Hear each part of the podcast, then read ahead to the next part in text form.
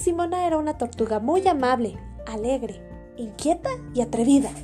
Un día se puso a pensar que no quería tener caparazón, porque de esa forma sería igual que los otros animales. Además de que correría a grandes velocidades. Así que con la ayuda de una piedra se quitó el caparazón. Lo guardó bajo la tierra y empezó a saltar y a correr. Era más veloz que la liebre. Cada día corría en busca de aventuras. Y fue así como una vez que caminaba por el bosque, logró escapar de un águila arpía que quiso atraparla.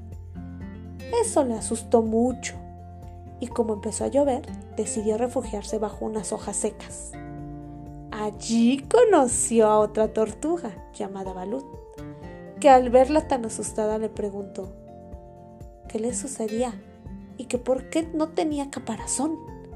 Simona le contestó lo ocurrido con el águila y le dijo que no quería tener caparazón para ser veloz, como otros animales del bosque. Balut le dijo que la caparazón le servía para protegerla de varios peligros, pues seguramente el águila se lo hubiera comido si no hubiera podido escapar.